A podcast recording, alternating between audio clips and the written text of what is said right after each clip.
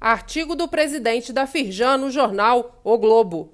Fim do regime especial da indústria química ameaça a economia fluminense. Eduardo Eugênio Gouveia Vieira faz uma análise da proposta de revogação do regime especial da indústria química, criado em 2013 para dar competitividade à indústria química nacional.